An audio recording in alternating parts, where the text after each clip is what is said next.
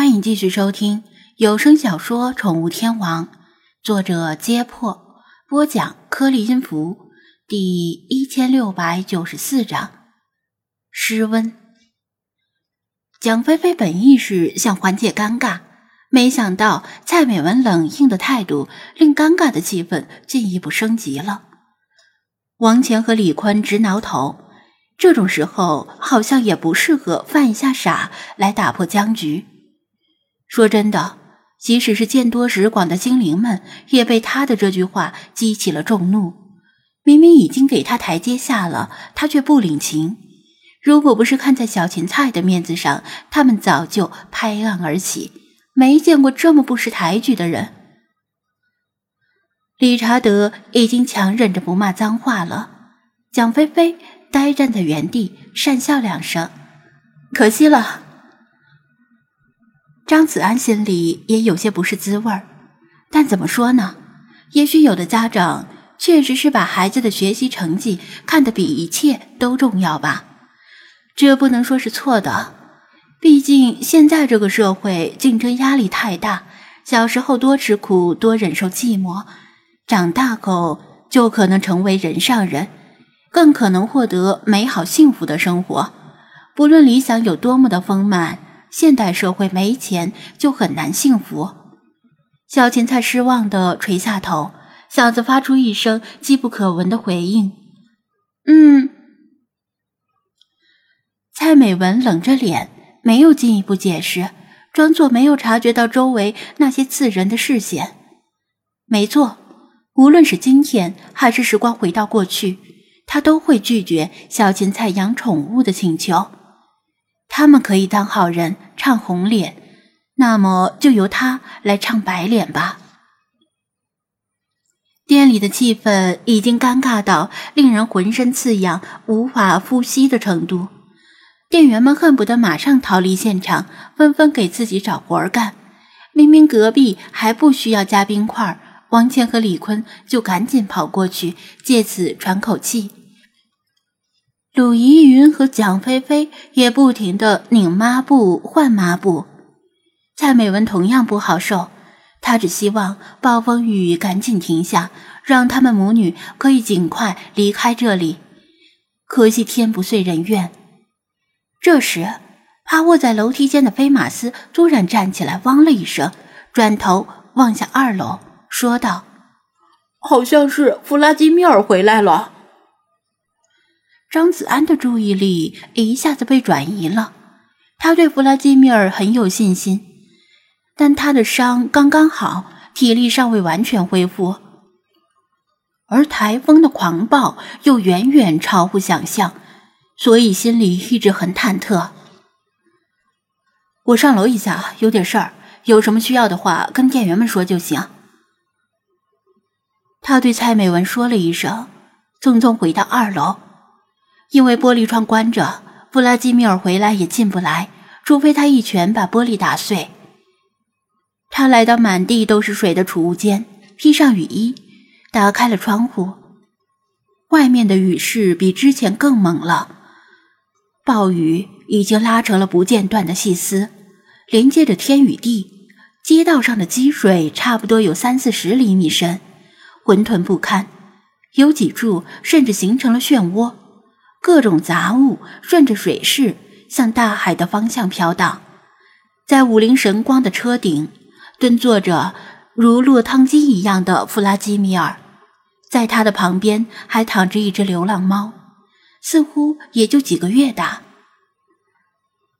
看到窗户打开，弗拉基米尔从后方叼住了流浪猫颈后的毛皮，然后猛地一窜，从敞开的窗户窜进来。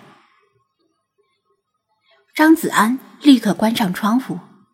弗拉基米尔，你先看看他还有没有救。弗拉基米尔打了个喷嚏，抢先说道：“二楼太黑，张子安来不及多问，小心的抱起流浪猫，快步走到楼下。小芹菜，把你的习气册收起来，急救箱。”他顾不得解释。快速发布命令，小芹菜把垂耳兔放到地上，三下两下把习题册和纸笔收拾进书包里，把收银台桌面腾空。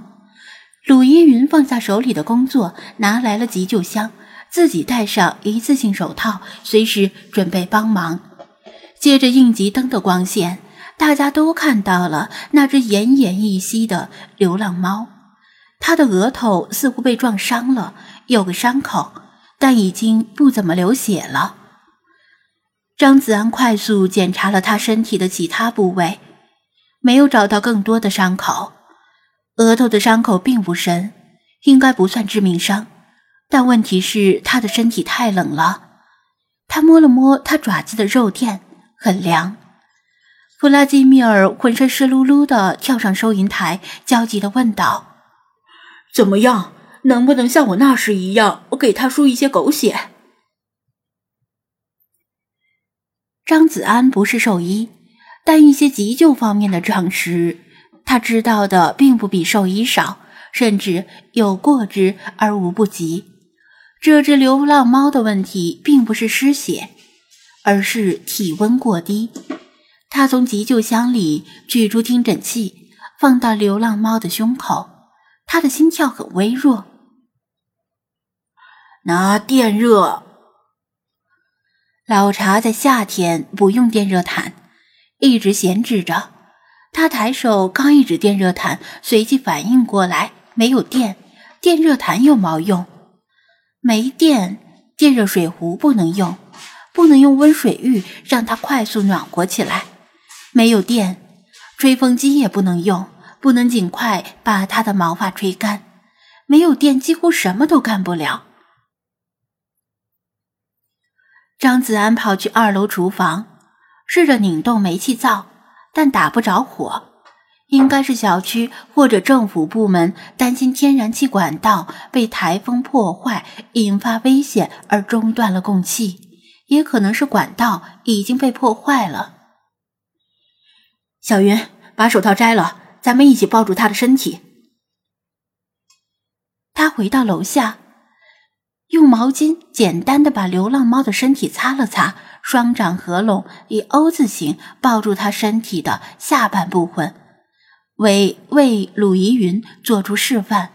鲁怡云看明白了，马上摘掉一次性手套，同样双掌合拢，以 O 字形环抱住他身体的上半部分，用他和他的身体给他取暖。这个办法是无奈之举，也许对人类的低体温症比较有效。因为人类的体表没有那么多毛发，可以把温度直接从皮肤传递到皮肤，而猫的毛很密，又全是湿的，很大一部分热量浪费在蒸发毛发里的水分上，临时剪毛又来不及。把王乾和李坤叫过来。过了一会儿，他说道：“蒋菲菲马上跑到隔壁，叫来正在装死的两个男生。”你们两个把掌心搓热，然后接替我们。”张子安说道。王乾和李坤的脑子不灵光，但执行力无可挑剔，马上开始双掌互搓，很快搓出了黑泥。张子安和鲁依云的手掌已经潮湿冰凉，让搓热掌心的王乾和李坤接替自己。然后他们用毛巾擦干手，也把掌心搓热，再次接替王乾和李坤。加冰和吸水的任务则落在了蒋菲菲的肩上，她忙到飞起。这时，一双小手从旁边伸过来，握住了流浪猫的脚爪，每只手各握着一对前后肢，掌心贴着肉垫。小芹菜紧咬着嘴唇，我也来帮忙。